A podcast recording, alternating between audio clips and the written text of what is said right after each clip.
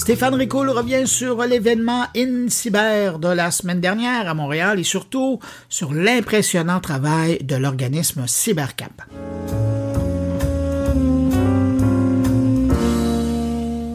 Premier incubateur numérique au Québec, CyberCap œuvre pour la persévérance scolaire et le raccrochage par des activités de prévention et d'accompagnement afin d'aider les jeunes à trouver leur place dans la société. Ils étaient présents au forum InCyber et j'ai tellement été charmé par le parcours pour les jeunes qu'ils avaient mis en place que j'ai eu le goût de vous parler de ça. J'ai fait de très belles rencontres à ce forum. Imaginez, j'y ai même croisé notre vedette nationale, monsieur Bruno Guglielminetti lui-même. J'y ai croisé ceux qui font bouger les choses au Québec, en toute discrétion, dans l'ombre volontaire des autres, et j'en profite pour leur donner un peu de lumière ici à mon humble auteur. Je parle de Stéphane Pipon, ou encore de François Bétard.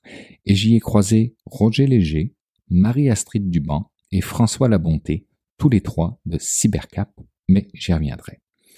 Quelques mots d'abord sur le forum InCyber 2023 qui se déroulait les 25 et 26 octobre dernier, un événement sur la cybersécurité et la confiance numérique, ayant comme objectif de renforcer les liens entre le Canada, les États-Unis, l'Europe et le monde, en échangeant sur la politique, les volets opérationnels ou encore technologiques.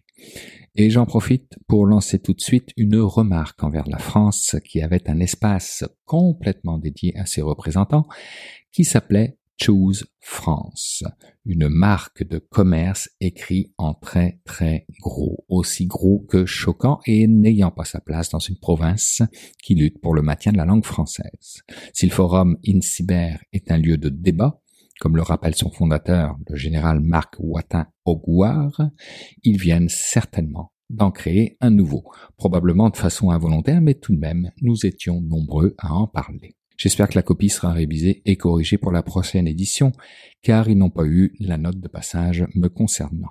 Pour en revenir au contenu du forum InCyber, en arrière de l'idée de parler de cybersécurité se retrouve celle de rendre l'Internet plus sûr, instaurer la confiance dans les nouvelles technologies, prévenir l'impact de la cyberguerre et du cyberespionnage, rendre résilientes nos infrastructures vitales et mettre fin à la cybercriminalité selon leur site web.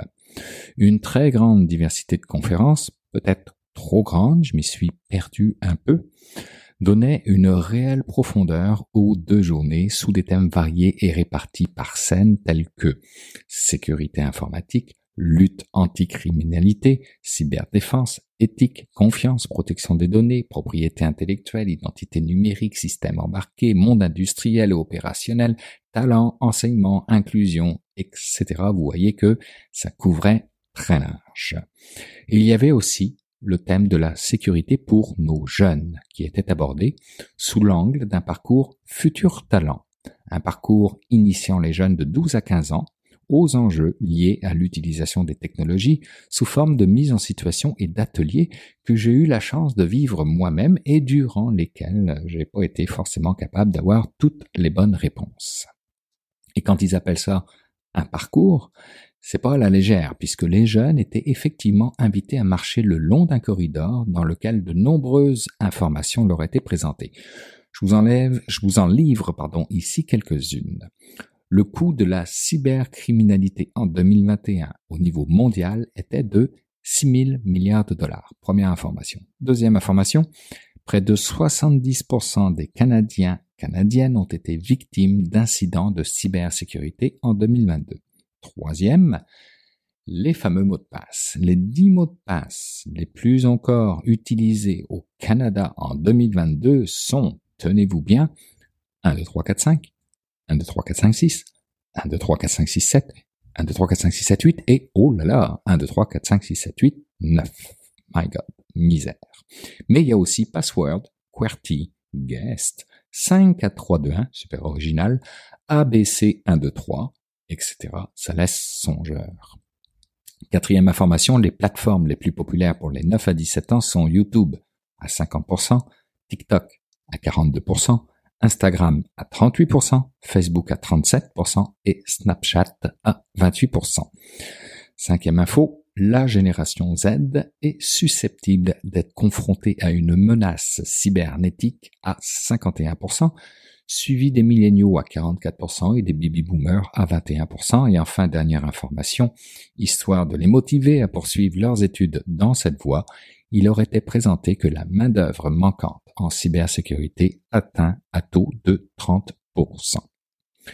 Quant aux ateliers, ils portaient sur la validation justement d'un bon mot de passe en simulant le temps que ça prendrait à un pirate pour le décrypter, selon quatre scénarios, celui où le système ne, limite pas le nombre de requêtes, celui où au contraire le système bloque les requêtes après n tentatives, celui où la base de données est protégée par un algorithme de chiffrement rapide ou encore lent. Vous voyez que c'était vraiment complet.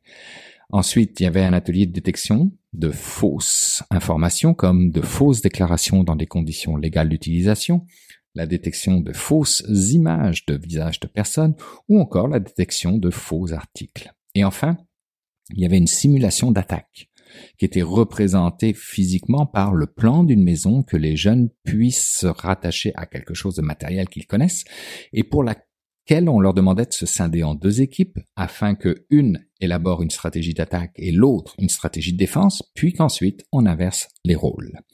Bref, vous comprenez à présent pourquoi je tenais particulièrement à en parler. Et très sincèrement, on visait ici les jeunes de 12 à 15 ans, mais honnêtement, Cybercap aurait pu viser sans rien modifier du tout les fameux 7 à 77 ans, étant donné le niveau général de littératie en matière de cybersécurité. Une œuvre utile quand on sait que les coûts mondiaux de la cybercriminalité atteindront 10 500 milliards de dollars américains par an d'ici à 2025 et que la pénurie de main-d'œuvre en cybersécurité était estimée en 2022 à 3,4 millions de travailleurs à l'échelle mondiale.